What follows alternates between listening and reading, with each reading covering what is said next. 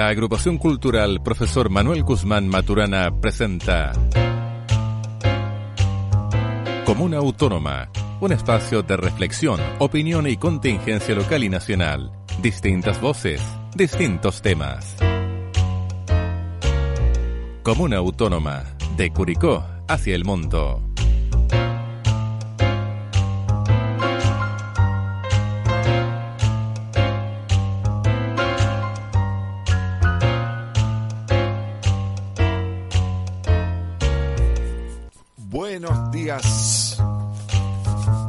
Buenos días a todos los que nos escuchan. Aquí estamos con nuevamente con nuestro programa Comuna Autónoma.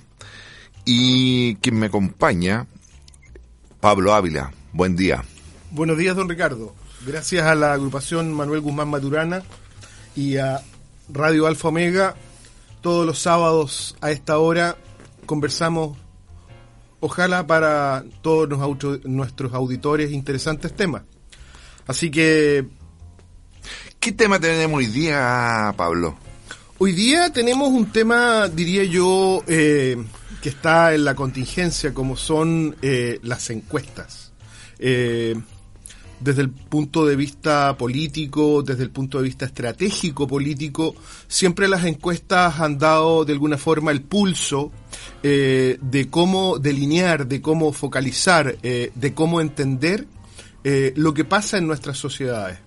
Eh, y, como dice de alguna forma la literatura, eh, un deber importante de los investigadores que se dedican a este tema es realizar encuestas de alguna forma eh, como cronistas de los hechos, ¿ya?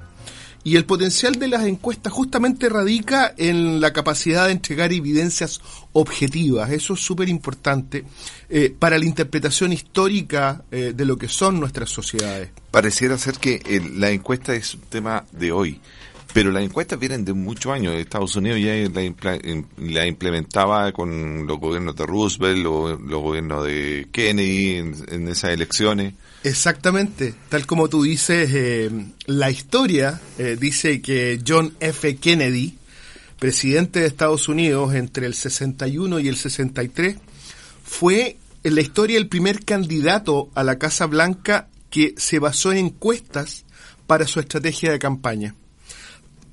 Porque, ¿qué es lo que pasó? Él comprendió la necesidad de estudiar las opiniones eh, y las actitudes del público norteamericano partiendo de esta idea. Y utilizó las encuestas en esa época, imagínate cuántos años atrás, para definir los puntos fuertes y débiles que se le atribuía, que atribuía la gente a él.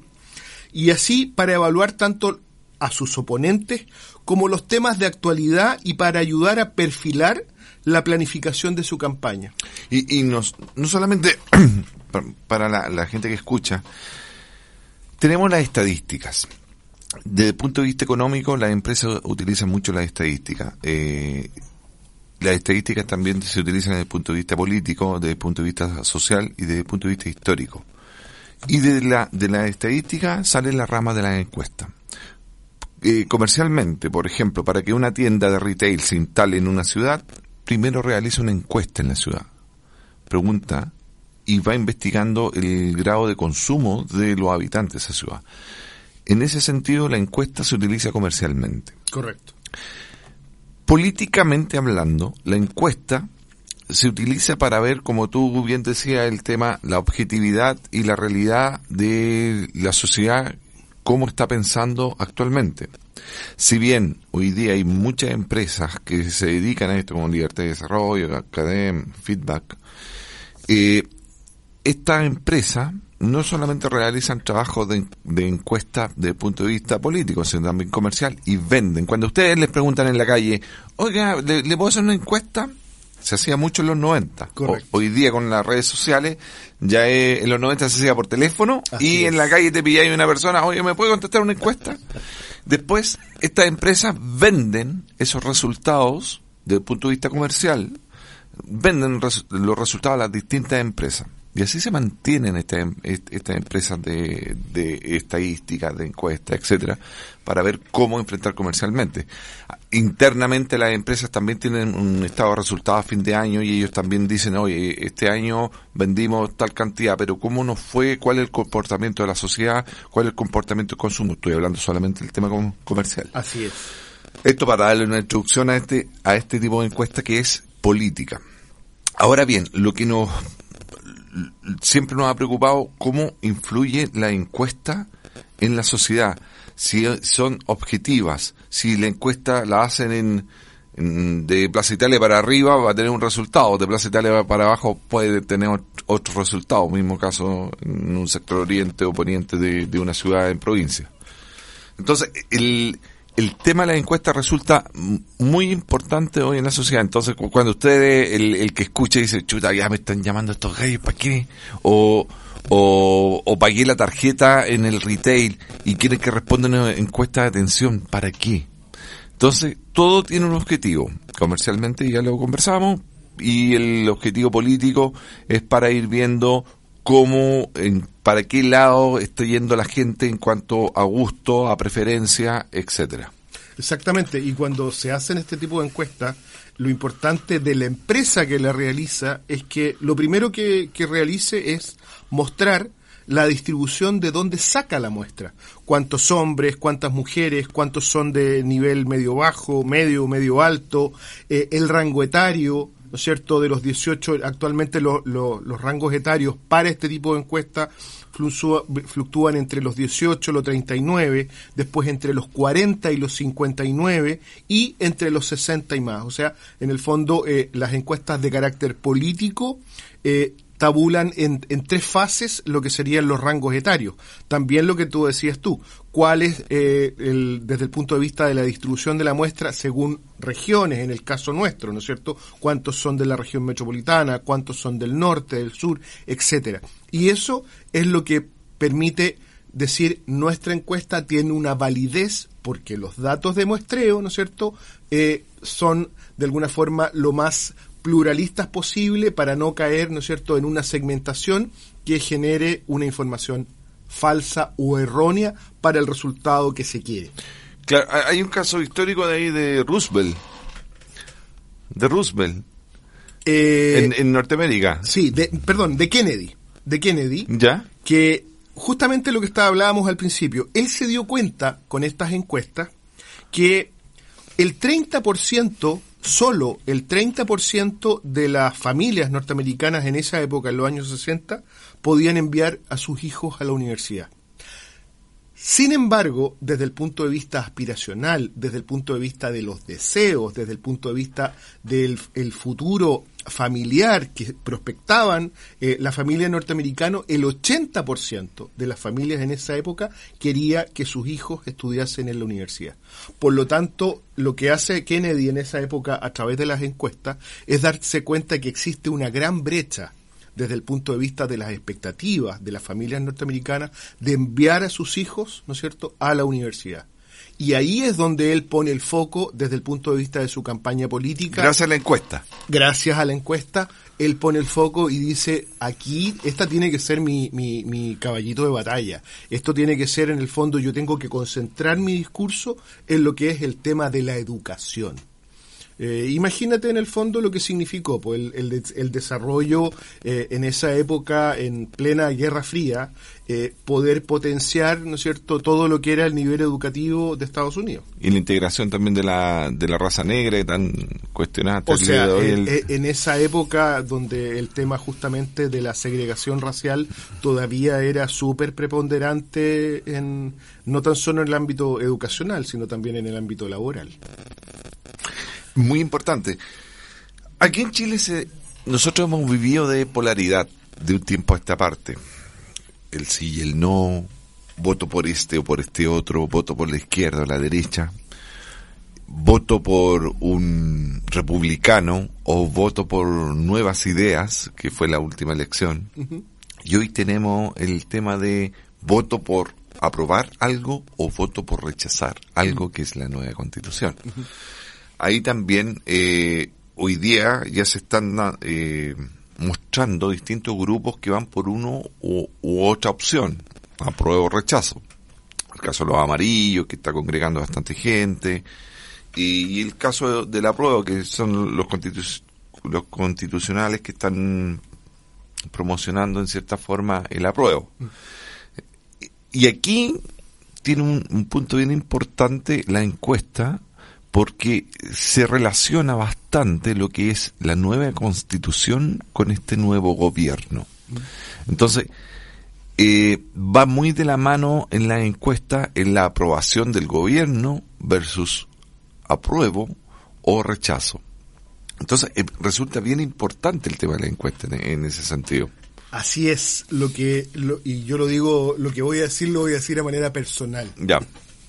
Como dicen eh, todos los programas de radio cuando parten, las opiniones vertidas en este programa son, de, exclusiva responsabilidad, de quien las emite. Y no representan el, el, pensamiento de Radio Alfa Omega. Lo que pasa, eh, Ricardo, es que, a ver, no estamos hablando de una de un proceso político eleccionario normal. Eh, estamos hablando de un proceso inédito en donde es un documento, ¿no es cierto?, elaborado eh, por la Convención Constitucional eh, donde lo, que se expone es el resultado final, ¿no es cierto?, a través de una propuesta de constitución. Aquí no estamos hablando de personas, sino que estamos hablando de una carta magna, que es la hoja de ruta, eh, que va a significar los delineamientos en los ejes principales de las políticas públicas y de cómo el Estado va a conducir nuestro país en los próximos 30 años. Conversando con abogados, el, el hecho de tener este documento, ya sea aprobado, eh, si es que es aprobado, la cantidad, como ellos dicen, de bajadas, de articulados y de leyes para que este documento se haga realidad es impresionante. O sea, no es llegar de un día para otro y decir tenemos constitución y esto estamos listos. No es un tremendo proceso que va a implicar desde el punto de vista del trabajo del Congreso, desde el punto de vista del sistema judicial, poder eh, adaptar, poder eh, amalgamar, ¿no es cierto?, lo que es lo actual con lo que viene desde el punto de vista de estos nuevos articulados que cambian, tal como dicen aprobados, eh, digamos los que aprueban o los detractores, eh, lineamientos objetivos desde el punto de vista de derechos, desde el punto de vista de las responsabilidades que atañen en cada uno de los objetivos que plantea esta Constitución. Pero volviendo al principio, aquí lo importante eh, es contarle a nuestros auditores que este es un proceso inédito y que yo diría de manera personal que ninguna encuesta puede en este minuto dilucidar cuál va a ser el resultado final. Primero, porque es voto obligatorio. Según los datos del, CERVEL, las personas habilitadas son 15.173.929 personas. Por lo tanto, estamos hablando, ¿ya?, de que duplicaríamos la cantidad de votantes con respecto a las elecciones anteriores en, en, en, digamos, en, en, los éxitos que ha tenido la participación eh, política desde el punto de vista de los votos, se ha llegado a un 65% del padrón electoral. La diferencia ahora es que el voto es obligatorio y hay una multa, ¿no es cierto?, que parte de, la, de una UTM, perdón, dos UTM. Piensa que la UTM son 58 mil pesos. O sea, estamos hablando de que la multa que va a tener la persona que no vaya a votar va a ser del orden de los 116 mil pesos. O sea, aquí te cambia radicalmente el escenario. mucha gente se deja llevar por la encuesta, como guía, digamos. También el, los medios, las redes sociales, la televisión, también influye bastante en, este tema de, de las votaciones, porque la realidad es que mucha gente desconoce el peso de, de lo, o lo que significa una constitución. Partiendo de ahí, leer 360 páginas, yo creo que mucha gente no lo va a hacer. Y se va a dejar llevar por las redes sociales, por la televisión y por la encuesta. Y entonces ahí tienen un peso específico las las encuestas dentro, dentro de todo, de, todo este juego del... Sí, pero eh, estoy de acuerdo contigo, pero fíjate, fíjate tú lo siguiente. Eh, justamente lo que ha pasado es que países como España y como Chile eh, lo que hacen es decir, ok, las encuestas son un instrumento que ayudan, ¿no es cierto?, a poder evidenciar cuál es la tendencia ¿ah? y, dónde se está, digamos, eh, dónde está apuntando la ciudadanía. Pero sin embargo, la legislación en el caso de Chile y de España hace que las encuestas no puedan funcionar hasta más allá dos semanas antes del proceso de votación. ¿Y eso por qué es? Porque ya se sabe que la tendencia dice que del orden de un tercio de la gente que participa en estos procesos políticos no toma su decisión hasta tres semanas antes de la votación. Y es más. Y un 12% se fija en la, encuesta. Exactamente. O sea, y le influye directamente. Y, es, y es, es más, el 10% de los votantes toma su decisión la última semana. Y volviendo al punto que estábamos conversando, yo creo que en esta votación hay mucha gente que está calladita.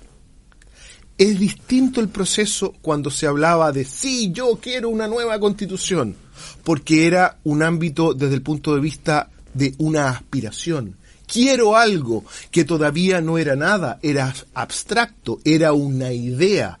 Pero ahora existe algo concreto como es un documento. Por lo tanto, tal como dices tú, el hecho de informarse, escuchar, leer, observar, olfatear, ¿no es cierto?, cómo se está dando eh, el ambiente a nivel familiar, a nivel eh, de amistades, a nivel laboral eh, y a nivel ciudadano, la gente yo diría que se está reservando la forma y la intención que tiene de voto especialmente para esta elección. Hay cuadros comparativos también que en el que han mostrado las redes sociales. Esto es lo que hay en la Constitución y esto es lo que habría. Entonces, eh, también se usa el cuadro comparativo. Así estamos, así podríamos estar. Entonces, el, el llamado, yo creo que a la gente que escucha hoy día es a, a, tomar todo esto, revolverlo, reflexionarlo y tomar su propia decisión. Porque eh, muchas encuestas, se, critican mucho a veces las encuestas porque son de algún, de algún sector político los dueños de estas de, de empresas de libertad de desarrollo, etc. Mm.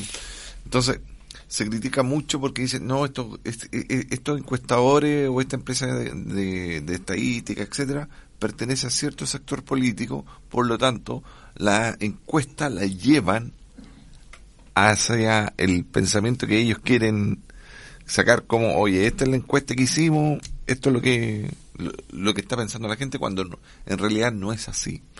Entonces, ¿por qué? Porque claro, van a, a, un sector eh, específico para realizar la encuesta. Estoy de acuerdo contigo, pero yo creo que eh, al final, eh, independiente a que tienen ese grado de holgura y pueden jugar en, algún par, en alguna parte del proceso con esa información, a la hora de los que hubo, están jugando con su prestigio desde el punto de vista de lo que realizan. Podrían, tal como dices tú ya, te doy el punto, pueden estar muy bien apalancados, ¿no es cierto?, y financiados para que es el discurso eh, que esos poderes les conviene, ¿no es cierto?, tener, eh, mueran hasta el final, ¿no es cierto?, con, con esa idea. Pero, pero yo creo que eh, por algo no tenemos una, sino que tenemos varias fuentes desde el punto de vista universitario, eh, desde el punto de vista de una línea o de otro, ¿no es cierto?, eh, de los dos lados, que hacen de alguna forma este escenario de las empresas que se dedican a este tema a poder equiparar y que jueguen justamente con su prestigio. Es por, es por eso que, mira, eh, esta semana salió una encuesta, eh, que es la encuesta Feedback Research, eh, que toca bastantes puntos y yo creo que es importante contarle a, los auditores, vamos a cambiar ya de segmento, pero poder partir, ¿no es cierto?, con estos resultados que son muy interesantes desde el, desde el punto de vista de qué es lo que está la sociedad chilena percibiendo. Porque no, no, no nos, digamos, el resultado, tal como dices tú, de lo que puede ser esta percepción de quienes aprueban o quienes rechazo, tiene debajo, ¿no es cierto?, una serie de capas, ¿no es cierto?, desde el punto de vista de cuál es la percepción, desde el punto de vista de la delincuencia, del costo de la vida, de la situación de la araucanía, de la situación eh, epidemiológica, que hacen el, eh, el basamen, ¿no es cierto?, para poder decir, bueno, al final mi opinión es esta. Con todo esto, el, el, tema de la, de la epidemia, de la pandemia, ha quedado bastante de lado. Y, no todo. Y se nota la gente que ya está más despreocupada del tema pandémico y hoy día la delincuencia, producto de las redes sociales, etcétera, y que efectivamente está muy muy latente el tema de, la delincuencia. Aquí mismo en Curicó hay hechos delictivos que no se veían antes, ¿ya?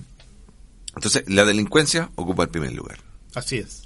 ¿Ya? El, la constitución y el costo de la vida. Sí. O sea, estamos preocupados. Estábamos mal, pero no estábamos tan mal y ahora estamos peor. Da esa sensación. o sea, claro, lo que, a lo que tú te refieres es, a una pregunta muy específica de la encuesta feedback que dice, ¿cuál de los siguientes temas de, eh, de nuestro país es más importante para usted? En el primer lugar, tal como tú dices, con un 33% cada una, está la situación de la delincuencia y el proceso de la nueva constitución. Y muy, eh, digamos, y detrás, pegadito, está el alza de la del costo de la vida con un 31%. Y fíjate que eh, la situación de, una de la Araucanía está en el 2%. O sea, con todo eh, la importancia que le han dado los medios desde el punto de vista comunicacional, está en el 2%. Entonces, ahí tú te das cuenta de que eh, hay tres ramas principales, ¿no es cierto?, de este árbol de, de, los temas importantes que dicen relación con la delincuencia, con el proceso constituyente y con la economía. Entonces, eh, todo esto, si lo, si lo vamos analizando, eh, también dice relación con otros aspectos, la evaluación del gobierno, eh, ¿El pandemia figura como cero? como ya No existe. Tiene un 0% de, en este minuto ya el COVID dejó de ser un tema preponderante. ¿Ya? Pero hay una, hay una, hay una pregunta en esta encuesta feedback que, que yo la encuentro interesantísima. Dice, a su juicio, ¿cuánto cambio se necesita en Chile? Fíjate que el 4% dice que las cosas en el país deben mantenerse tal como están para asegurar la estabilidad económica y social del país. El 4%. Un tercio, el 33%, dice que solo algunas cosas en el país deben cambiar para resolver los problemas económicos y sociales que sean más urgentes. O sea, entre que las cosas no cambien y que cambien un poquito, tenemos un 37%. Pero cuando nos vamos allá al cambio, la mayoría de las cosas en el país deben cambiar, pero se requiere el tiempo para, para realizar un proceso ordenado y estable, se lo lleva un 44%. O sea, la gente que de alguna forma quiere el cambio de una manera responsable, con un proceso ordenado, es un 44%. Este, este cuesta también el, el tema de la aprobación de gobierno. Sí, correcto, pero eso yo lo quiero dejar para después. ningún problema. yo quiero primero hacer el análisis basal de los temas que no necesariamente tienen que ver Vamos a hacer. ¿Ya? Y lo último, en esta última pregunta, los que quieren un cambio sí o sí, debe haber un cambio radical en el país en el menor plazo posible para resolver los problemas de la gente. Un 18%. O sea, el que quiere un cambio ordenado y un cambio rápido, si tú sumas un 44 más un 18, tienes un... Eh, ay, 62. Exactamente. O sea, la gente que quiere cambio es un 62% versus un 37% que dice, no me muevan mucho el piso, por favor.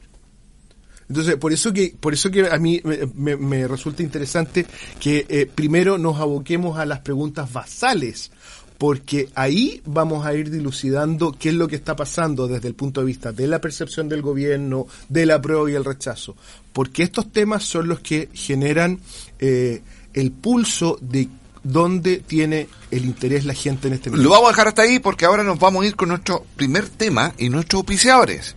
El primer tema de hoy es gente de Florcita Motuda. Seguimos entonces con nuestro en nuestro segundo bloque. No se vayan.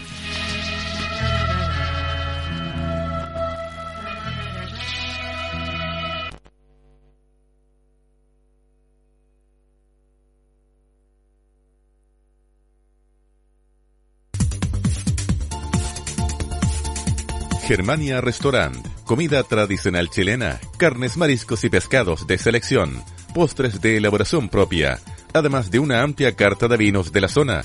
Estamos ubicados en Maipú 1988 Molina. Fonos contacto más 569 757 76 854 más 569 881 15 551. Germania Restaurant, la esquina de la buena mesa. En Radio Alfa Omega 106.5 de la frecuencia modulada estamos presentando Comuna Autónoma.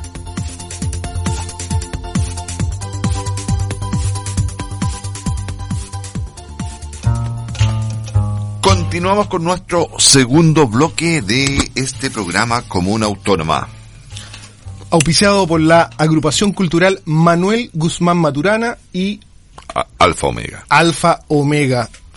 Cuéntame, Pablo, tenemos un invitado el día de hoy. Un invitado de lujo.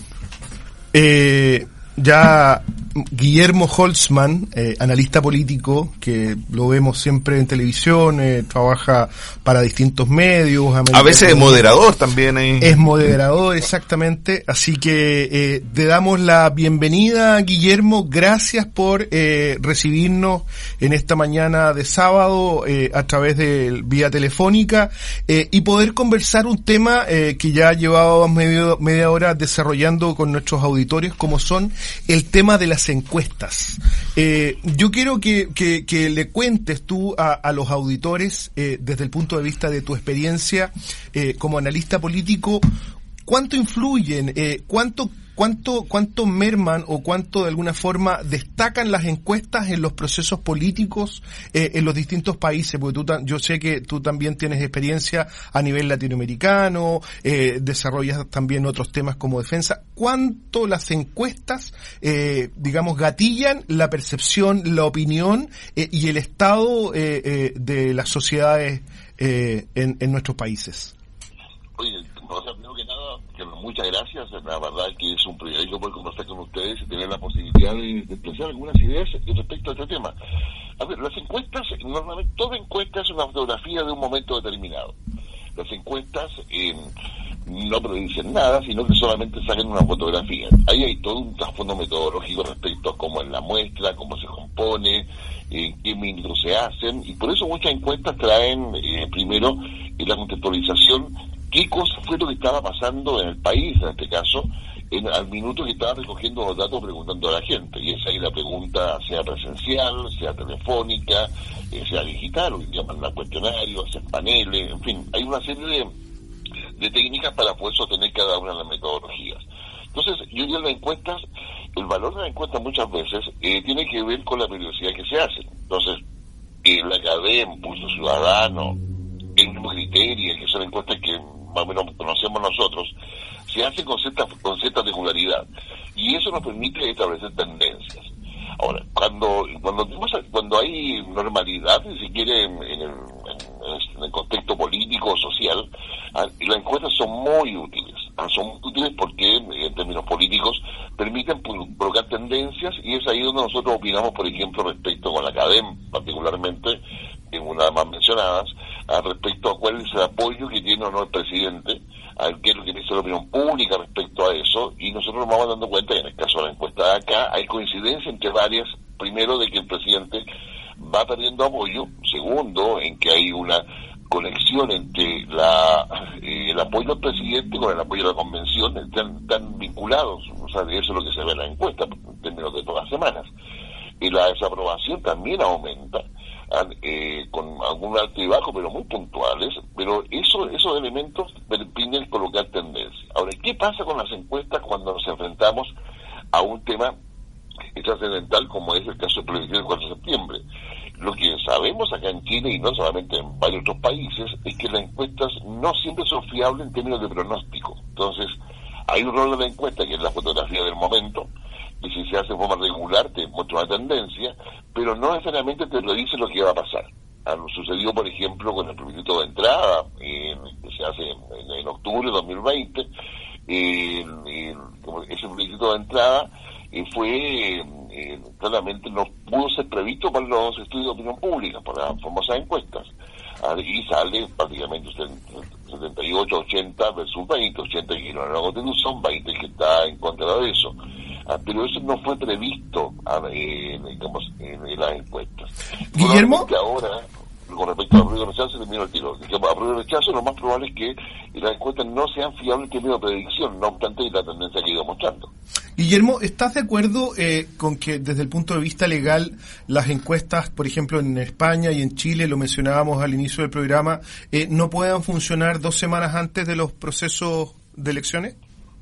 Yo, o sea, la verdad que no estoy de acuerdo con eso. Creo que solamente bastaría que sean dos o tres días antes, porque al final la realidad te dice otra cosa. Es decir, legalmente, claro, no hay encuestas eh, oficiales que sean publicadas en medios de comunicación no se van antes, pero sucede que hasta tres días antes te están llegando encuestas por mail, por WhatsApp, por redes sociales, etcétera, que efectivamente se hacen. Entonces, eh, yo creo que ir contra la realidad eh, es poco, creo que, yo diría tres, cuatro, cinco días. Hay mucha gente, o sea, normalmente hoy día con el proceso de desideologización que hay a nivel global, con la fragmentación de los partidos políticos, la falta de credibilidad en las instituciones democráticas, hay mucha gente que toma su decisión el mismo día la votación ah, y si la toma antes nunca la comunica. Entonces las encuestas pasan a ser un, un, instrumento eh, que vaya, que tú lo, lo prohíbas muchos días antes en la, idea de que eso va, va a, inducir a la gente a votar de una forma u otra.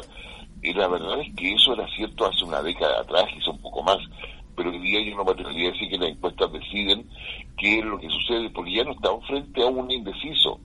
Estamos ante, y ahí tenemos un punto con eso, estamos frente a un elector desideologizado que vea lo mismo que gobierna a la izquierda o a la derecha mientras tenga los beneficios que él quiere o que ella quiere. Entonces, mm. es, diferente, o sea, no es, un, no es un, un, indeciso, no, es una persona que quiere cosas claras y está buscando que se lo ofrece, tan simple como eso.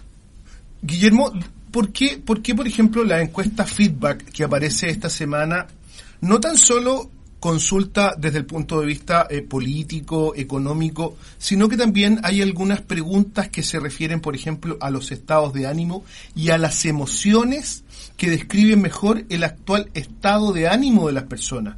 Te lo pregunto porque eh, hay una pregunta de feedback que habla de que el 23% solo describe su, su estado de ánimo en esperanza, un 31% en incertidumbre, fíjate, un, solo un 1% en alegría, un 12% en temor, un 5% en tranquilidad y un 27% en preocupación.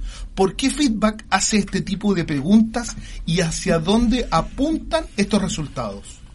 A ver, feedback tiene un buen soporte sociológico en términos de cómo ha evolucionado la sociedad uno puede estar o no de acuerdo con ello, pero claramente no están perdidos respecto a que la sociedad ha evolucionado. Y la gran pregunta es, ¿qué es lo que motiva a la gente a tener un determinado comportamiento electoral? O sea, que, o sea, antes se pensaba, y muchos estudios señalaban de que eh, la elección de un candidato, entre un candidato y otro, era netamente racional. Es decir, se apuntaba a la racionalidad. Hoy día, por ejemplo, un sector de la derecha que es evidente, apunta a la, racionalidad. Si usted no vota acá, va a caer el crecimiento, va a aumentar la inflación, en fin, etcétera. Todo racional. Y lo que se ha descubierto particularmente en los últimos años, no solamente en Chile, sino a nivel global, es que la gente ya no vota necesariamente por temas digamos, de racionalidad, sino que vota en términos de empatía, en términos de cercanía, en términos de sentimiento, en una serie de otros, de términos que son sentimentales y emocionales particularmente. Y eso es lo que se, se, adivina que hoy día está motivando el comportamiento electoral. Entonces las encuestas poco a poco, y con la, pregunta que hace Finos, por ejemplo, esas vienen desde incluso, más bien desde el marketing comercial, es decir, ¿por qué compra la gente? Ah, porque le gusta, porque me pinca, ah, porque me hace sentir feliz, etcétera. El tema de la felicidad se ha transformado en un tema ya no solamente social, sino que político. Es decir, eh, ¿cómo, ¿cómo tú puedes ser feliz? ¿Cómo un candidato te hace feliz?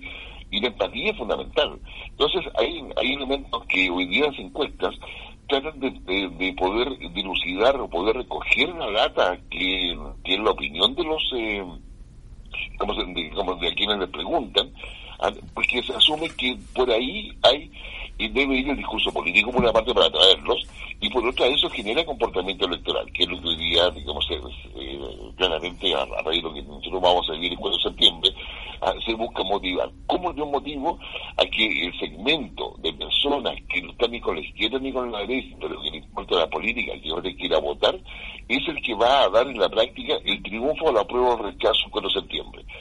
Está claro que hay gente que aprueba a todas luces, hay gente que rechaza a todas luces, que son los votos duros de la prueba de rechazo. Mm. Uno puede especular ahí, en términos históricos, cuál puede ser su voto duro, pero ninguno de ellos alcanza tan lejano del 30%, por lo tanto tiene que construir mayorías para poder llegar al, digamos, al 40 y superar el 50%. Y es ahí donde se ubica la identificación de esas personas. Bueno, ¿cómo votan esas personas que pueden dar triunfo en, en un lado o en otro lado? Correcto. Y justamente por la emoción. Estamos conversando con Guillermo Holzman, analista, analista político, que nos acompaña esta mañana. Ricardo. Guillermo, eh, hola, Ricardo Guillermo, da la sensación que la encuesta muchas veces pierden credibilidad, y lo habíamos conversado con Pablo, porque están eh, dirigidas a un segmento social y por ende dan una respuesta que el encuestador quiere y quiere mostrar a, a, a, los medios, digamos. Entonces, en cierto sentido, decíamos que de un universo de 15 millones de personas votan 9 millones y medio y de ahí el 12% cree eh, o se va o o, se va por las encuestas para votar, que estamos hablando de un millón de personas aproximadamente. ¿Y tú crees que las encuestas han perdido credibilidad y objetividad hoy en día? Porque... Sí. ¿Mm? No, Ricardo, la verdad que definitivamente las encuestas eh, han perdido credibilidad porque la sociedad se ha modificado mucho, o sea, ha cambiado mucho respecto a cuáles son los elementos que lo motivan a actuar de una u otra manera y eso incorpora el, actuar eh, electoral. Eh, piensa que en la sociedad hoy día, eh, todo lo que hace la sociedad hoy día ya no es un mercado homogéneo, sino que hablamos de nichos, es decir, cada comprador, cada, cada cliente, cada consumidor es tratado como parte de un nicho ya sea en términos etarios, ya sea en términos de su ingreso, ya sea en términos de sus gustos, eh, la big data, digamos, todo, todo lo que, todos los que usamos celulares nos llegan avisos de, de muchas cosas que nos interesan porque alguna vez en algún minuto lo buscamos. Eh, Google te graba grabaciones sin que tú sepas y conforme eso, digamos, alimenta una base de datos que finalmente te hace llegar eh, digamos, eh, avisos, eh, publicidad de temas que a ti a lo mejor eh, conversaste en un minuto y te llegan. Tú dices, no, me encantaría estar en, no sé, en, el, qué sé yo, en, Cancún, y ya le empezar a llegar ofertas de viaje, qué sé yo, y eso lo conversaste, nunca lo escribiste.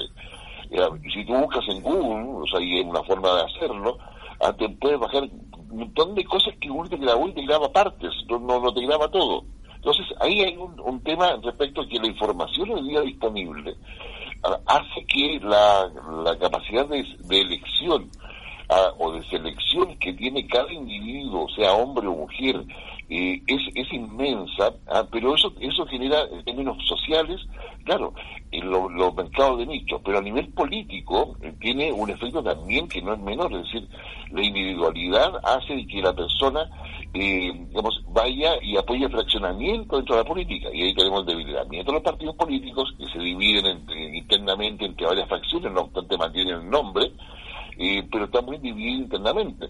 Veamos lo que, lo que pasa en el Partido Socialista, en la democracia cristiana, bueno, el PPD ya está, de salida, a ver lo que pasa en Renovación Nacional, o lo que pasa en la UDI, digamos que son los partidos se, van en la práctica eh, también subdividiendo y, y, eso en política se llama fragmentación. Ahora, eso hace de que las personas estén buscando cosas que no, que no necesariamente se están ofreciendo y, el discurso hay que de alguna forma eh, adecuarlo a eso. Y ahí viene la relevancia de las redes sociales que eh, donde tú en términos sociales y políticos tú escoges qué lees pero a su vez tienes tanto que leer que eh, el manejo de redes sociales se transforman en un vehículo que te, te lleva al convencimiento o te da elementos antecedentes, sean verdaderos o falsos, para que tú tengas un determinado comportamiento social y político y que eventualmente sea electoral. Y no te hago la diferencia entre cómo tú te comportas social y, políticamente con lo que puede ser el comportamiento electoral. ¿Por qué? Porque el comportamiento electoral, cuando tú vas a votar, es una decisión.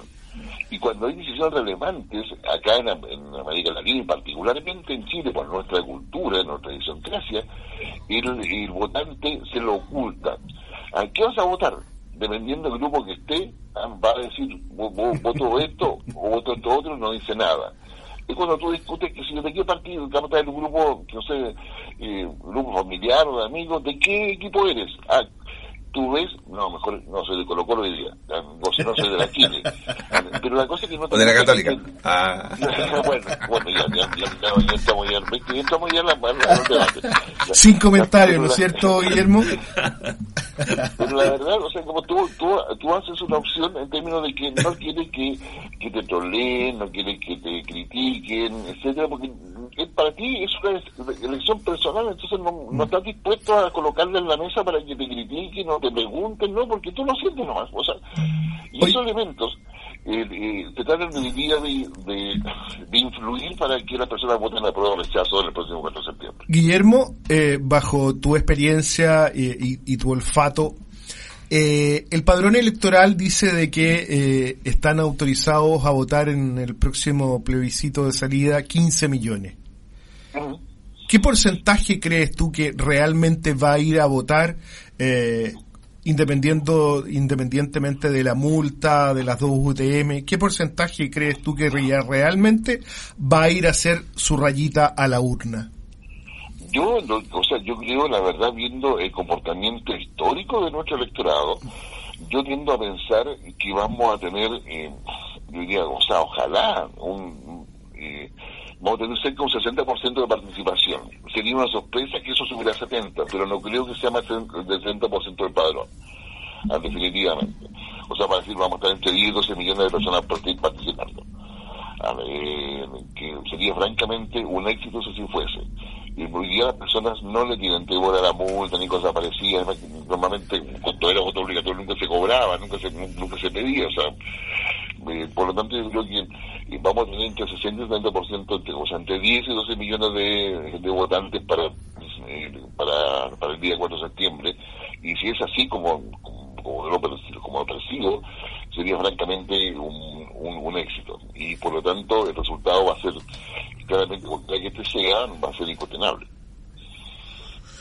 Da la sensación que el, el chileno para votar piensa en sí mismo y no en, un, en el colectivo, que eso sería primordial para esta votación en particular. Que es, sí, definitivamente. ¿Mm? Pero ¿qué, ¿qué, crees tú? Nosotros eh, nosotros pensamos en nuestro bienestar si yo voy a votar por una nueva constitución. Oye, yo tengo esto, esto, desde mi patrimonio, me van a quitar mi patrimonio, entonces voy a votar rechazo, o el, o el otro, oye, yo no tengo nada, pero no hay un pensamiento colectivo desde el punto de vista de cada uno de nosotros de pensar por el bien del otro. Y eso es... Ricardo, ¿Mm? ahí, ahí tú colocas un tema, o sea, te colocas el dedo en la llaga, porque en el fondo eh, es reconocer lo que pasa en muchas democracias donde los liderazgos no existen. Entonces, cada uno, finalmente, para poder tomar una decisión de esta naturaleza, se mira a sí mismo, mira a su entorno inmediato y conforme eso decide. Eh, como he dicho Bolívar, bueno, ¿y ahora quién puede defenderme? O sea, el mercado te defiende, el Estado tampoco, los partidos políticos tampoco, la institución tampoco, entonces, ¿qué hago? Tratar de, de poder saber cómo me atrinchero. Y ese fenómeno que está pasando ahora, hemos en Chile, por la situación en la cual estamos, también se ha ido dando en otras democracias. Acá hay un debilitamiento de la democracia que ha sido persistente en el tiempo, las últimas dos décadas.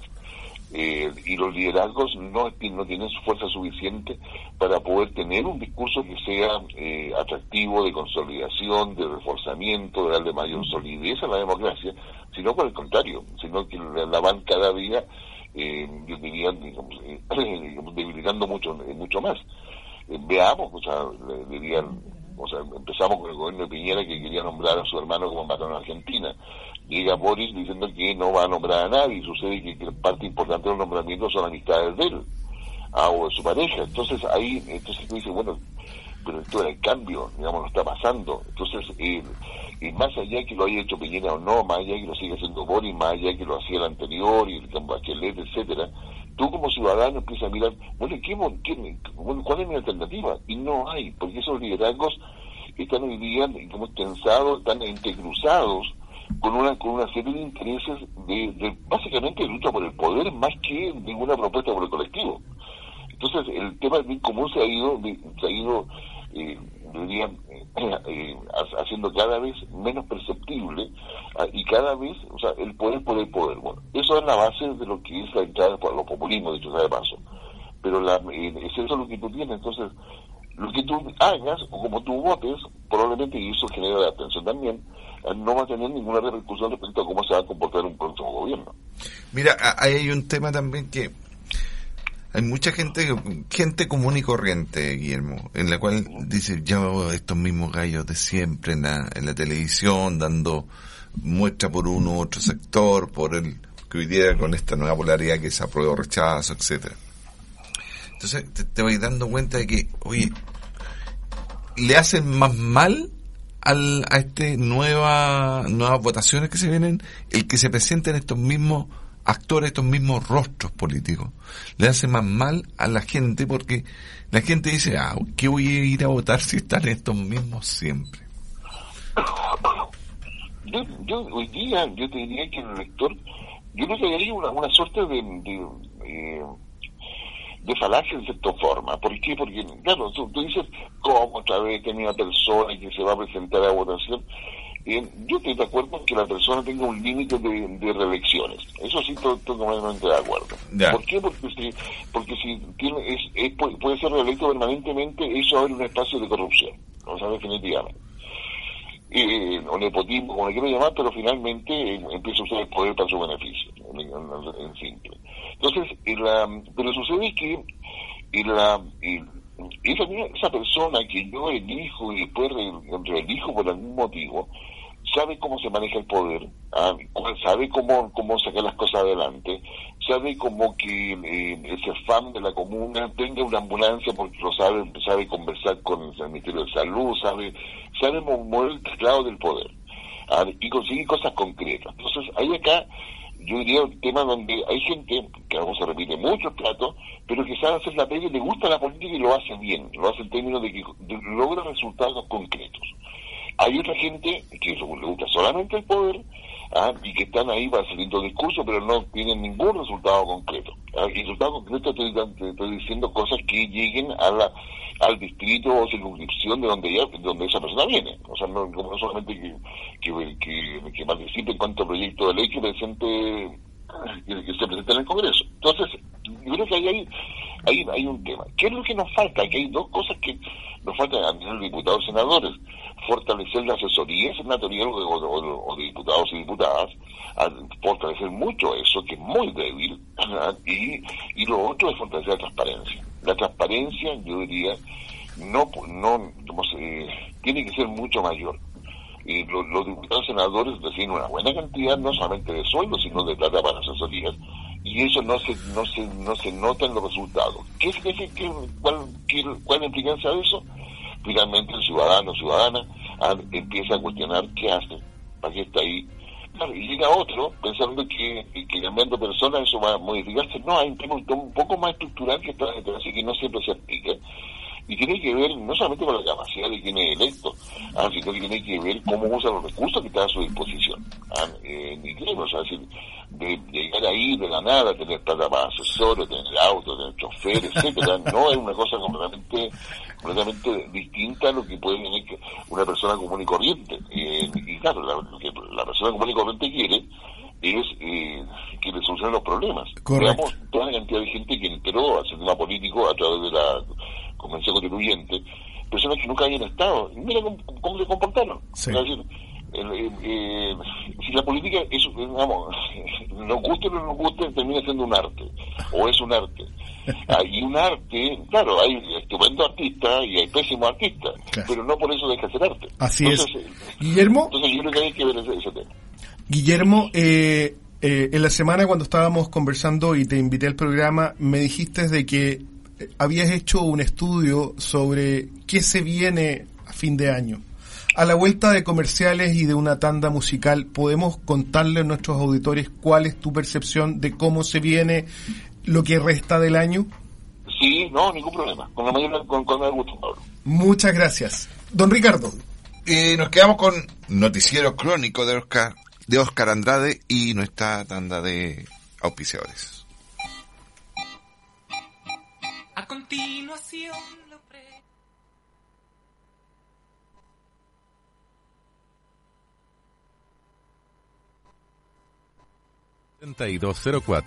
Correo electrónico paulacuello arroba gpoasesorías.cl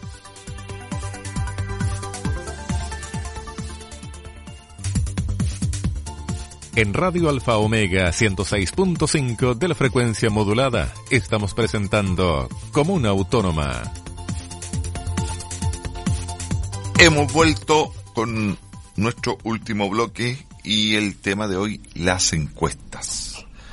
Guillermo. Acá estamos. Guillermo, da la sensación, en según la encuesta feedback, el apoyo a, al presidente ha bajado y el desapruebo por ende ha subido y que está relacionado apoyo al gobierno de turno versus apruebo la constitución. Da la sensación que van de la mano ambos, ambos temas, digamos. Efectivamente, Ricardo, van de la mano, van, eh, digamos, se vincularon desde el inicio, y no solamente por las palabras o dichos que ha hecho el presidente Boris, sus ministros, o los líderes de la prueba sino que también está reflejado en su programa. O sea, recordemos que su programa de gobierno lo dijo eh, el balcón de la moneda cuando asumió, lo, lo repitió el primero de junio. Su programa es ecologista, feminista, eh, que tiene tiene un, sello, una transformación social, eh, cree los derechos sociales eh, y, y que, que, deben ser garantizados. Entonces, en las palabras, en los hechos, eh, es muy difícil que eh, una persona no vincule la suerte de uno con el otro. Entonces, es ahí donde vienen los problemas de cuando en forma persistente las encuestas, el rechazo se, empieza a, eh, a colocar como una opción válida y creíble para el 4 de septiembre. Y en esa perspectiva, sin lugar a duda, hay un, hay un tema eh, que preocupa al gobierno, preocupa a todos, porque finalmente es, bueno, ¿y qué pasa si gana el rechazo? Ah, ah, y, lo mismo, si gana el apruebo, no todo el mundo está de acuerdo, lo dijo la carta de Ricardo Lago, es decir, hay una constitución que no, no convoca un, eh, un consenso, yo diría, contundente. Digamos, no, se pide unanimidad, pero que sea un consenso realmente que sea contundente. La carta de Ricardo Lago lo dice, lo dice la carta de, Eduardo Frey, está hablando de los líderes, y la gente que no está en nuestro círculo informado también empieza a tener esa misma percepción que la que recogen las encuestas. Claro, es decir, no, yo voy a rechazar porque voy a rechazar al gobierno. Y deja de lado el tema de que lo que se está votando es la constitución. Exactamente. Entonces, y eso es, un tema que, que, no, eh, que complica mucho al gobierno, ¿ah? eh, complica incluso a los que todavía están, son eh, desideologizados y no ven cuál es el beneficio de una nueva constitución de la que había estaba funcionando. Eh, no, hay, varios temas que se, que se cruzan y hace, yo diría que aquí en el 4 de septiembre la encuesta no va a ser muy creíble, o sea, me quedo mucho más con la historia atrás respecto a que la fotografía con la cual empieza esta campaña es con un rechazo que está eh, por sobre la prueba, perdón, con un gobierno que mantiene una desaprobación alta, ahí que iba al alza, pero vamos a tener dos meses en donde va a ser muy difícil eh, darle a la encuesta en algún sentido de credibilidad porque ya nos pasó con el plebiscito de entrada, donde se suponía que el Estado iba a ser uno y finalmente fue completamente lo que pensábamos. Y esto va a pasar probablemente la día del plebiscito. Eh, Guillermo, eh, hoy día en la mañana eh, escuchaba en, en, una entrevista de que Boric se habría reunido en el Palacio Castillo con sus ministros y les habría planteado que la información y las encuestas que ellos, que ellos manejan es que sería posible que gane el apruebo eh, estableciendo la estrategia eh, de decir de que si, si no es así, volveríamos a foja cero y debiésemos transitar nuevamente por todo el proceso eh, de convención constitucional nuevamente, lo que haría en el fondo al votante indeciso decir eh, prefiero aprobar a tener que vivir nuevamente este año de polarización de, y de desencuentros. ¿Qué opinas tú de, ese análisis? A ver, yo creo que más allá de los análisis que tenga la moneda, donde, puede tener análisis que veía que tener la prueba bajo determinadas condiciones, lo que hay que tener claro es que el día después del plebiscito, gane la prueba o rechazo, el tema queda radicado en el Congreso, no en la presidencia. Mm. Por lo tanto, yo ahí, el, presidente Boris se equivoca al pensar de que él va a decir va a decir qué pasa después de este visito, que ya no rechazo. Eh, yo diría que eso, eso va a quedar más bien en manos del Congreso antes que del presidente. porque es el Congreso el que tiene que hacerse cargo de ese rechazo, y con eso que o sea, eh, porque para, para avanzar en una nueva convención requiere una reforma política, o sea, y acá es un poco más al fondo del tema. Eh, gane la prueba o rechazo, Ah, y yo digo que eso tiene el Congreso, ¿por qué? Porque si gana la prueba, hay 57 normas transitorias que le dicen cómo debe implementar la Constitución, 21 leyes que deben sacar adelante, o sea, le dice cuál es la hoja ruta que, hay que recorrer. ¿Cuál es el problema ahí? El problema, más allá de que uno piense todo eso, es que nadie en el Congreso tiene mayoría. Ah, no tiene mayoría, ah, que si yo, ni aprueba dignidad, que de hecho es una minoría dentro del Congreso, tanto en diputados como senadores, y ningún partido político lo tiene. En consecuencia, la implementación de la Constitución va a significar un proceso de negociación política que es muy, es muy difícil imaginárselo, ah, porque no hasta ahora no ha resultado. Había, ha sido una, una negociación de bastante débiles. Lo mismo va a suceder con el rechazo. y, los 10 puntos y los 10 puntos que, que, sacó en los últimos días la derecha no serían parte eh, de ese acuerdo basal para poder, digamos, prospectar una, una hoja de ruta. Sí, a dudas que sí, o sea, es una hoja de ruta. Pero uno, ojo con la hoja de ruta, eh, porque eh, son los 10 puntos que plantean los partidos pero lo que van a definir, lo que están definiendo las elecciones hoy día, es lo que yo denomino un grupo que son los desideologizados, que quieren cosas muy concretas, quieren calidad de vida, es decir, los, derechos les interesan muchísimo. Garantizar sus derechos les interesa muchísimo porque en la medida en que vaya orientado a calidad de vida, eh, quieren transparencia, quieren saber cómo tomar decisiones y que no se mal utilice eh, los recursos. Y además tienen que, eh, digamos, exigen dignidad que se respete a todos por el simple hecho de que somos, somos seres humanos y todo eso. Eh, digamos, la derecha en general, eh, digamos, no hace clic con esos tres temas. Ah, le cuesta mucho poder bajar, porque eh, la derecha quieren es crecimiento económico, aunque tenemos que tener inversión extranjera, ah, y todo eso es cierto, pero no lo vincula a la calidad de vida. Mm. Fíjate que ah, le, le, cuesta feedback, menciona tres puntos relevantes que le interesa a la gente, que es la delincuencia, que es el tema de la constitución y el tema de el costo de vida. Esos tres temas son relevantes hoy día para nuestra sociedad. El tema pandémico ya no, ya no existe prácticamente. Entonces, partiendo de, de, esos tres temas, tal vez el gobierno debiese atacar a, esos tres temas. Hay un, hay un tema económico hoy día que es eh, global, no, no, no, no es solamente Chile el que, el que está sufriendo esto, que también hay que hacerlo entender pero el tema de delincuencia se ha dado bastante énfasis y porque hay un aumento de esta. Entonces tal vez el gobierno debiese atacar eso, esas, esas, esas problemáticas y tal vez ahí ya la gente pueda cambiar su voto. No, sé, me, imagino. Sí, no, eso es posible, pero el, gobierno ha caído en la misma eh, práctica de, comunicacionales que el país de Piñera. Ah, eh, y tienen además una coordinación interna. Ah, o sea, como los ministros tienen que, eh, que salir a corregir al otro ministro que se equivocó, ¿ah? o aclarar o profundizar y decir más específicamente lo que se quiso decir. el, gobierno tiene problemas comunicacionales, el tema de la seguridad, el tema la vida y la seguridad particularmente, no lo logra controlar. Es decir, tenemos acá una situación de aumento evidente de homicidios, de asalto a mano armada, de violencia urbana, de terrorismo, que tampoco lo quiero reconocer, no obstante que el gobierno reconoce que está instalado ya aquí un organizado transnacional y banda organizada, que es, es novedoso porque Piñera nunca quiso reconocer eso.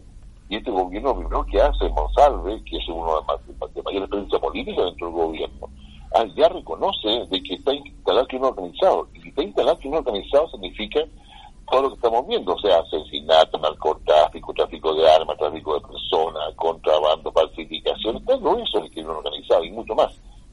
Eh, y si está instalado también significa corrupción. O sea, es decir, el narcotráfico tiene control territorial, no deja que la gente, digamos, reciba ayuda al Estado, ellos son los proveedores de determinados territorios, pero ahí venden droga, en fin. El tema, cuando, se, cuando el gobierno reconoce, es que ya se escapó de las manos. Eh, tenemos más de 30.000 inmigrantes que han ingresado desde enero a junio, torno de enero a mayo, por la zona norte.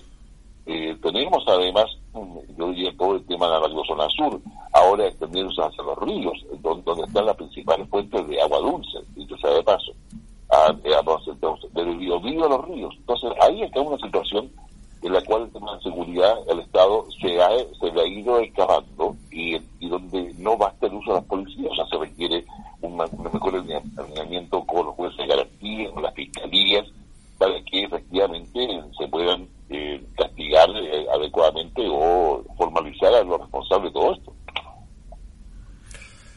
Guillermo, eh, pasando a otro tema, a mí me gustaría consultarte lo siguiente. El, el hecho de tener un presidente Boric joven, ¿Qué visualizas tú desde el punto de vista prospectivo eh, a futuro para la política chilena? Eh, desde el punto de vista de, su rango etario, ¿va a haber un cambio significativo? Yo tiendo a pensar que el presidente Boris aún no define su identidad ideológica. Yo voy a contar algo que es importante, eh, y que no siempre se ve acá en Chile. Si tú miras a Boris desde el extranjero, y la Bolivia es considerado desde el extranjero, desde la Unión Europea, de otros países, y eso ahora está cambiando, pero en su inicio era considerado como un socialdemócrata progresista, no se le veía como una persona de izquierda. Ah, desde fuera, desde Europa, es un socialdemócrata progresista, entonces lo veían con mucho interés con mucho interés porque significaba eh, una izquierda que se separaba ya de la excelencia del siglo XX, se, tomaba distancia de Chávez o de, toda la práctica bolivariana, tomaba distancia, que siguió del Grupo de Puebla, tomaba distancia de toda esa izquierda que se, eh, se maquillaba con un progresismo, pero él aparecía como un progresista, como un progresista mucho más real. Eso, que desde el extranjero se veía así, también se lo creyó Boric eh, recordemos que Boris es el único de los que hoy día la dignidad que concurrió a las firmas del Acuerdo por la Paz Social y Nueva Constitución del 15 de noviembre del año 2019. Entonces, entonces, entonces, y todos esos elementos eran, eran importantes eh, para poder darle eso. Eso nos lleva a que Boris eh, tenía, tiene una, una identidad eh, ideológica que todavía no define, que la deja entender, pero que a su vez no la define. Lo segundo, la, lo segundo es que su, su, forma de conducción política se basa en lo colectivo. Se basa en lo colectivo. Eh, y sucede que está en un régimen presidencial donde la principal figura es el presidente y su, y su toma de decisiones personales. Entonces, eh, y ahí hay una incoherencia. ¿Cómo toma decisiones? Porque le deja amplio espacio a, los ministros para que digan y digan, bueno, y hay que todas las contradicciones y errores que se han ido cometiendo. ¿ah? Entonces, hay un tema de, conducción que él aparece o se percibe ¿ah? o se pregunta si está realmente conduciendo el país o no y cómo lo hace. Y ahí hay un tema de fondo ¿ah? respecto a cómo conduce el país y cómo va él respecto a lo que vaya sucediendo si se queda sin apoyo ahí viene el cuestionamiento respecto, bueno, ¿quién está conduciendo el país finalmente? O sea, los ministros, a él, otros. O sea, según lo que tú estás formulando, después de septiembre veríamos a un Boric 3.0. Exactamente, o a lo mejor o, o, o, vuelve a 0,5, o sea, hay un proceso. Ah, porque no, no sabemos, eso es lo que justamente está generando el incertidumbre externa al respecto, bueno, en qué cosa va a hacer Boris, cómo lo va a hacer, ¿ah? eso está generando. Entonces, el, eh, es un 3.0, ha ido, digamos, eh, se ha ido fortaleciendo el último mes, la encuesta dice que no. ¿ah? Y la, entonces, el, tema es cómo cómo vamos a quedar en esa en esa, en esa situación, cómo va a quedar Boris, o sea, cómo va a quedar Boris con respecto a la dignidad. Porque si Boris no está conduciendo el país, ¿quién lo conduce? O sea, digamos, un grupo, una persona, que sé entonces es ahí donde viene el análisis un poco más complejo, que hoy día ya, ya empezó a hacerse, es decir, el encantamiento de Boris, visto del extranjero, insisto, ah, de que era el líder socialdemócrata progresista que el mundo necesitaba y que iba a ser el ejemplo para toda la democracia del mundo, no lo está haciendo. ¿Y no sería, no será una estrategia efectivamente decir, por ejemplo, parto con Marcel, ¿no es cierto?, desde, desde, desde una mirada estratégica económica, eh, sabiendo el escenario que se me viene este 2022 y espero, eh, paciente, no tan pacientemente, sino que al cateo, como dicen en el campo, esperando justamente la resolución de lo que pasa en septiembre y ahí veo dónde, dónde están mis flancos, dónde están mis fortalezas? Yo, yo creo que algo razón tienes en eso, Pablo, porque efectivamente todo hace ver, dado las acciones del gobierno de marzo a la fecha, que no quiere tirar nada a la parrilla antes del 4 de septiembre. Y que lo que está tirando a la parrilla son las cosas del día a día, las cosas inevitables que dirán donde destaca la reforma tributaria, que va a pasar más allá del 4 de septiembre, ¿eh? eh, la reforma de pensiones, ¿eh? pero no, no, las negociaciones legislativo han sido paupérrimas, entonces no queda más que pensar de que está todo detenido hasta el 4 de septiembre. Si gana el apruebo, ahí va a haber, ahí va a empezar realmente el gobierno.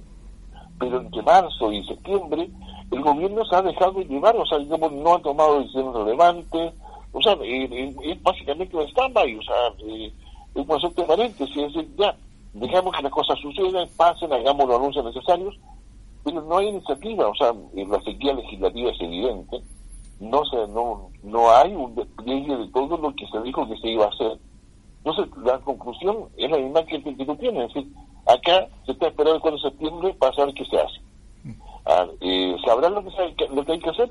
Yo estimo que sí, porque si, si, si esto es parte de una estrategia, quiere decir que, que ya saben lo que se va a hacer después del 4 de septiembre. Claro, de hecho, de hecho le preguntaron ayer o antes de ayer a Camila Vallejo y ella ya dejó eh, dilucidar de que efectivamente después del cambio de, de septiembre ya también habría un cambio de gabinete. Exactamente, sí, porque son los que tienen que, resistir ahora. Y mm. probablemente si, si sale Marcel en, ese cambio de gabinete después del 4 de septiembre, va a ser una muy mala noticia porque quien va a tomar eso va a ir en un sentido contrario a la economía. Mm. Digamos que la economía a nivel global, ¿ah? o sea, lo que está pasando a nivel mundial, ¿ah? que somos muy dependientes de todo eso. Entonces, eh, va a ser va a ser todo va a ser todo digamos todo un tema eh, y mismo Marcel después quizás va a hacer la declaración que sucede a respecto a lo que a lo que significó para él estar al gobierno con una idea e irse con otra pero Marcel no se no se estaría comportando de alguna forma como como el, el, el, el, artífice, el padre y el que debiese terminar el proceso de la reforma tributaria? Eh, sí, eso sería lo ideal, pero la reforma tributaria va a cambiar de signo una vez que llegue el 4 de septiembre y se gane la prueba. Ah, no va a ser lo mismo también si, digamos, si gana el rechazo. Ah, entonces, el, eh, entonces diría que acá hay un tema eh, que es bastante bastante difícil de, poder plantearlo previo al 4 de septiembre, porque nosotros queremos creer que el 4 de septiembre va a ser algo que va a ser parte de una de un proceso institucional que se va a respetar plenamente, pero si llegamos 4 de septiembre con un nivel de polarización, no va a ser tan así. Claro, porque daba la sensación que eh, Marcel daba consenso a todos los sectores, políticos, sociales, económicos y empresariales. Daba un consenso. Pero escuchando ya, escuchándolo este último tiempo, esa, esa credibilidad de Marcel un poco eh, se ha ido confundiendo con este tema de la reforma tributaria. Eh, cuando lanzaron este tema de la reforma tributaria, Mario Marcel hizo un paso por todos los canales de televisión explicándola y muchas veces se enredaba y explicaba de forma distinta en uno u otro canal de televisión. Entonces, y dentro de las encuestas, Mario Marcel es el, el, ministro con mayor credibilidad y el que tiene más apoyo. Entonces, es muy importante lo, lo que él diga. En lo personal, yo también eh, considero que Mario Marcel es que tiene más credibilidad dentro de los ministros. Ahora bien, que se contradigan internamente, puede, sale a la palestra un poco cuando le, le piden explicar, oye, ¿cómo tú vas a implementar, Mario Marcel, ministro, eh, esta reforma? Claro, porque tiene detrás el, este, este, este peso que es este, este tema del apruebo rechazo de, de, la constitución, de la nueva constitución. Exactamente, bueno, parte importante de la credibilidad del gobierno a nivel internacional y por supuesto también a nivel local, eh, pasa por el ministro de Hacienda. El ministro de Hacienda y el Banco Central son los principales eh, responsables de mantener los equilibrios macroeconómicos. Eh, y Marcel ya se ha integrado en una pugna, en una confrontación con el Banco Central. Mm. Ah, eh, y eso no, es primera vez que sucede, no es usual. Eh, tanto así que el Banco Central aparece con un comunicado, la presidenta del Banco Central no aparece. digamos, Marcel califica lo que hace, pero recordemos que Marcel viene a ser presidente del Banco Central. Entonces, acá hay, acá hay un tema donde efectivamente Marcel ha ido avanzando cada vez más en la propia lógica del gobierno para lograr mantener además la credibilidad. Y la credibilidad desde el punto de vista económico eh, tiene que ver con fuerzas como la del Partido Comunista y con grupos dentro del gobierno que plantean que lo que Chile debe hacer es ir a una estrategia de, crecimiento, o sea, dejar de crecer, que es toda una teoría que alternativa desde el punto de vista de la economía, ¿ah? de que la única manera de que los países pueden avanzar es no seguir la lógica de crecimiento económico, porque lo contrario no se va a cuidar el medio ambiente y estamos condenando a todo el mundo a, su extinción. Entonces, ahí hay un tema eh, donde, que, donde hay varias almas dentro del propio gobierno respecto a qué hacer con la economía y cómo y cómo poder plantearla. Y en esas aguas está alargando más que lo lleva a las contradicciones que tú mencionas. La última pregunta, antes que se acabe el programa. Si gana el apruebo, aparte la derecha desde el punto de vista estratégico, eh, conducir, ¿no es cierto?, y ser el, el, contrapunto en todo lo que sería la adaptación y la bajada de lo que sería la nueva constitución. ¿Qué le queda a la derecha? Eh, bastante poco. La verdad es que la derecha eh, queda sepultada eh, mientras no haga un cambio no solamente de discurso, sino de, objetivos y esos elementos no los tiene hoy día la, eh, la derecha o la centro derecha incluso. la, el fraccionamiento, las pugnas al interior de la renovación nacional, las que están, que se hacen visibles en la UDI, ah, porque tú tienes las pugnas al interior de cada partido y las pugnas entre el partido y las bancadas parlamentarias. Eh, y eso, hay, hay diferencias notables en Renovación Nacional conviven, digamos, visiones conservadoras en lo social y religioso, con visiones liberales. En la, en la UNI hay liberales que están metidos ahí, pero que no están de acuerdo con, con la defensa de las muchas cosas que, se, hace la UNI. Aparecen los republicanos, que tienen una posición mucho más dura, representan el 8% de la votación normalmente, entre 8 y 12. Entonces, yo diría que la derecha eh, va a quedar eh, va a quedar anulada, anulada definitivamente tanto por el texto constitucional como por la fuerza que tienen eh, esta suerte de, de ideario que no siendo ideológicos son de mucha de mucha empatía social aquí en la agenda fondo de Naciones Unidas o sea indigenismo feminismo inclusión diversidad eh, ecologismo medio ambiente etcétera eh, donde claramente la derecha no tiene el crecimiento económico no logra digamos, modificarlo a tal punto de llegar a esos temas de una forma creíble. Eso la derecha creo que estaría francamente, eh, estaría, a ver, eh, ¿qué cosa que hay entre la tierra y el cielo? Guillermo, ah. eh, estamos cerrando el programa, queremos agradecer tu, tu contacto, tu, tu guía de hoy. Muchas gracias, Guillermo por, por estar en nuestro programa el día de hoy en Comuna Autónoma. Así que mm, nuevamente, Guillermo, darte las gracias por acompañarnos nuevamente en el programa que organiza la Corporación Cultural Manuel Guzmán Maturana. Un abrazo Cuídese mucho y estamos en contacto, estimado amigo Guillermo Holzman. No, muchas gracias a ustedes, un, gran placer poder compartir con ustedes, Pablo Ricardo, así que ya nos veremos en otra próxima oportunidad y a su disposición cuando lo deseen. Gracias. Gracias, Guillermo. Los dejamos con Tejedores de Ilusión de la Ley. Gracias, Pablo. Nos despedimos, que tengan buen fin de semana. Gracias a nuestro radio controlador. Chao, chao.